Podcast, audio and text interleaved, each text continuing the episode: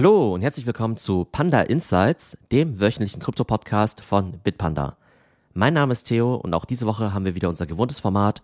Wir starten mit den Krypto-News, dann gibt es ein aktuelles Marktupdate und anschließend haben wir noch unseren Education-Teil.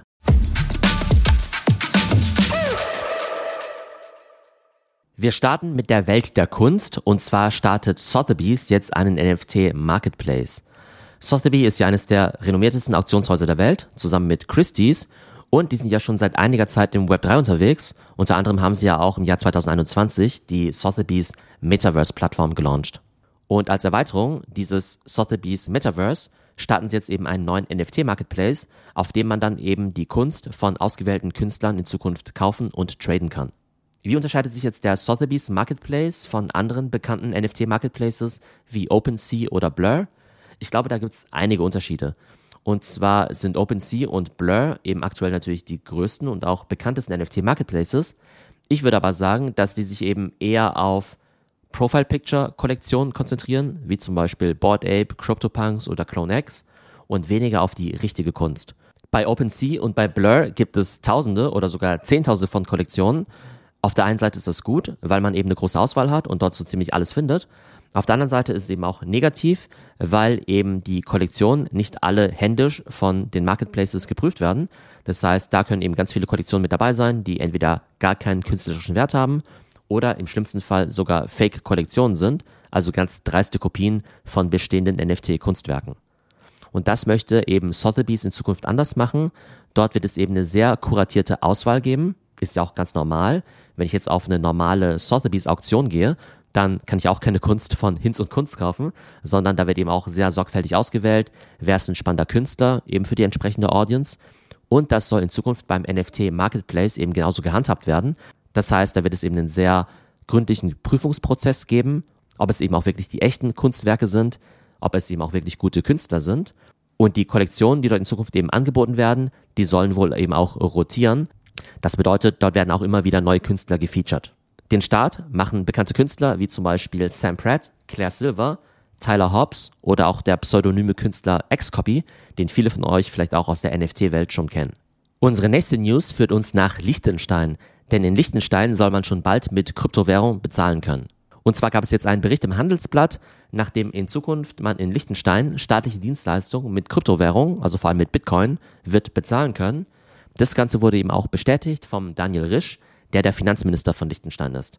Die Bitcoin-Zahlungen sollen dann wohl direkt in Schweizer Franken umgewandelt werden.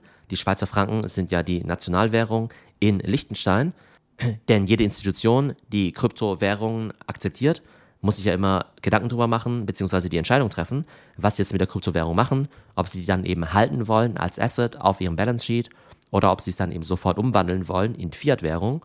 Und es scheint eben so, als ob Liechtenstein im ersten Schritt Kryptowährung akzeptieren möchte, aber das Ganze dann eben sofort in Schweizer Franken umtauschen möchte. Insgesamt kann man sagen, dass Liechtenstein dafür bekannt ist, relativ kryptofreundlich zu sein und auch eine entsprechend kryptofreundliche Politik zu haben. Und zwar haben die im Jahr 2019 den sogenannten Liechtenstein Blockchain Act eingeführt. Und das ist eben ein sehr umfassendes Regulierungswerk für digitale Assets. Und seitdem wird Liechtenstein zusammen mit der Schweiz als eines der wichtigsten Kryptofinanzzentren in Europa angesehen. Und spannend auch, Liechtenstein reiht sich jetzt eben auch ein in die Liste von Staaten oder Gemeinden, die eben auch Kryptowährung akzeptieren. Am bekanntesten ist da sicherlich El Salvador, die ja seit 2021 Krypto als ein offizielles Zahlungsmittel eingeführt haben. Was ich nicht wusste, ist, dass es auch in der Schweiz bereits Stadtgemeinden gibt, nämlich Zug und Lugano, die bereits Kryptowährung als Zahlungsmittel akzeptieren, nämlich zum Beispiel für Steuern oder andere staatliche Dienstleistungen. Und Liechtenstein wird eben auch schon bald eines der Länder sein, in dem man mit Kryptowährung bezahlen kann. Kommen wir zu unserer dritten News Story und da geht es um die Kryptoreserven von PayPal. Es gibt ja einige Companies auf der Welt, wie zum Beispiel Tesla oder eben auch PayPal, die einiges an Kryptoassets in ihren Büchern halten. Und das ist natürlich immer die Frage gewesen, wie langfristig werden diese Assets gehalten oder werden die auch wieder umgewandelt in Fiat-Währung? Wir wissen ja, dass Tesla vor einigen Jahren ziemlich stark in Kryptowährung investiert hat. Die haben einen Teil davon auch wieder umgewandelt und ich glaube damit sogar Gewinne gemacht, aber die halten immer noch einen recht beträchtlichen Teil. Und jetzt gab es eben den Quartalsreport von PayPal und dort wurden dann eben auch Zahlen veröffentlicht zu den Krypto-Holdings von PayPal, die ich eben sehr spannend fand. Und zwar sind im ersten Quartal die Krypto-Assets von PayPal um 56 Prozent im Wert gestiegen. Wir wissen ja, dass der Kryptomarkt ja insgesamt im ersten Quartal relativ gut lief und dass vor allem natürlich Bitcoin und Ethereum zum Teil ja über 60, 70 Prozent gestiegen sind. Und aktuell beträgt das Kryptovermögen von PayPal eben 943 Millionen Dollar. Im vierten Quartal 2022 waren es eben nur 604 Millionen Dollar. Wie gesagt, eben ein Anstieg um 56 Prozent. Insgesamt finde ich es aber super spannend, dass PayPal seine Kryptoposition weiter hält, die dann eben auch dementsprechend in den Reports ausweist. Aber das Ganze natürlich auch sehr stark konzentriert ist auf Bitcoin und natürlich auch auf Ethereum. Das heißt, da sind sie eben relativ konservativ und beschränken sich fast ausschließlich auf die beiden größten Kryptowährungen.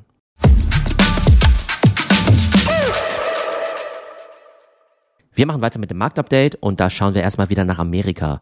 Und da schauen wir ja immer gerne auf zwei Zahlen, nämlich einerseits die Zinsentscheidung der Fed und natürlich auch auf den CPI, den Consumer Price Index, denn der gibt uns ja mehr die Inflation an. Und wir wissen natürlich, dass eine hohe Inflation eher schlecht für Kryptowährungen ist und von daher ist eine niedrige Inflation tendenziell natürlich immer Good News. Und diese guten Neuigkeiten, die kamen dann eben auch gestern mit dem CPI und zwar ist die Inflation im Vergleich zum Vorjahr nur um 4,9 Prozent gestiegen. Man hatte mit 5 Prozent gerechnet, also besser als erwartet, aber nicht viel besser als erwartet. Aber die Inflation ist jetzt im zehnten Monat hintereinander eben schon gesunken im Vergleich zum Vorjahr.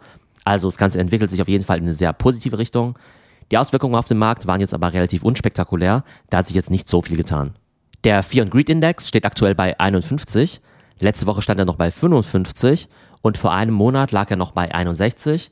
Die Stimmung ist Markt also aktuell neutral. Vor einem Monat war sie noch ein bisschen bullischer, also eher greedy. Und auch Bitcoin und Ethereum haben ein bisschen nachgegeben im Vergleich zur Vorwoche. Und zwar ist Bitcoin 5% im Minus, aber seit Jahresbeginn immer noch 66% im Plus. Ethereum ist im Vergleich zur Vorwoche um 2% gesunken, aber seit Jahresbeginn immer noch 53% im Plus. Wie gesagt, die Woche war ziemlich unspektakulär, dementsprechend gab es eben auch keine großen Gewinner. Bitcoin Cash ist 3% im Plus und USDC und Tether sind minimal im Plus, also 0,5%, aber das reicht eben schon, um diese Woche relativ weit oben zu sein bei den Gewinnern der Woche. Wer sind die Verlierer der Woche? Also da haben wir Filecoin, Shiba Inu und Litecoin und Filecoin ist 14% im Minus, Shiba Inu 12% im Minus und Litecoin ist 10% im Minus.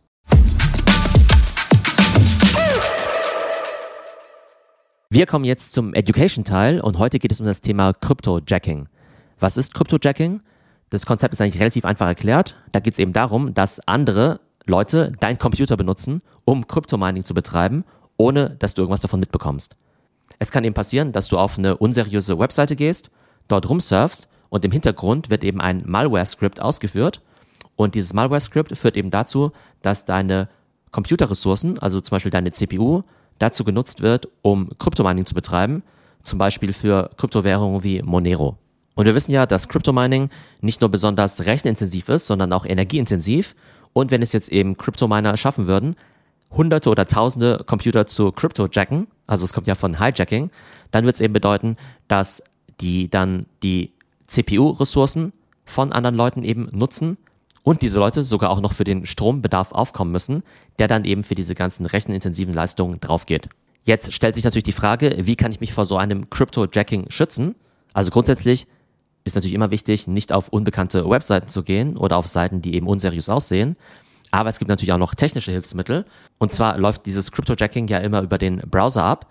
Und dementsprechend kann man eben auch Browser-Extensions installieren, um sich davor zu schützen.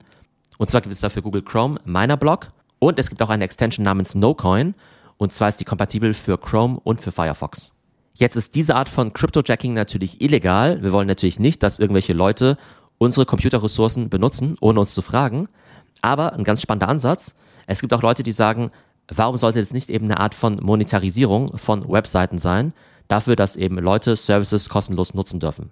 Wir wissen ja, heute ist es ja im werbefinanzierten Internet so, dass ich eben die Webseite kostenlos nutzen kann und dafür sehe ich eben Werbung. Das heißt, ich bezahle mit meinen Daten.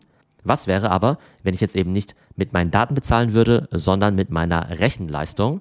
Also ich finde es einfach mal ein ganz spannender Ansatz, vielleicht zu sagen, dass diese Art von Crypto-Jacking vielleicht auch freiwillig ablaufen kann. Also in diesem Fall natürlich kein Crypto-Jacking, sondern dass eben der User auch damit einverstanden ist. Der geht auf eine Webseite, liest eben die Inhalte der Webseite durch und dann ist eben so ein kleines Fenster, in dem eben steht, hey, wenn du die Inhalte eben benutzt, bist du dann damit einverstanden, dass wir deine Computerressourcen benutzen, sozusagen als Entgelt für den Content. Und wenn der User sagt, hey, ihr nutzt meine Rechenkapazität und macht sonst aber keinen Mist mit meinem Computer oder mit meinen Ressourcen, dann ist es vollkommen für mich okay. Dann wäre es auf jeden Fall eine spannende alternative Art der Content-Finanzierung im Internet. So, das war unsere aktuelle Folge von Panda Insights. Ich hoffe, euch haben die Themen gefallen und bis zum nächsten Mal. Und ganz wichtig noch unser Disclaimer. Die vergangenen Wertentwicklungen geben keinen Hinweis auf zukünftige Ergebnisse und die Inhalte des Podcasts stellen weder eine Anlageberatung noch ein Angebot oder eine Aufforderung zum Kauf von digitalen Assets dar. Investieren birgt Risiken. Vor dem Abschluss einer Transaktion sollten stets eigene Recherchen durchgeführt werden. Bitpanda Stocks ermöglicht das Investieren in Teilaktien.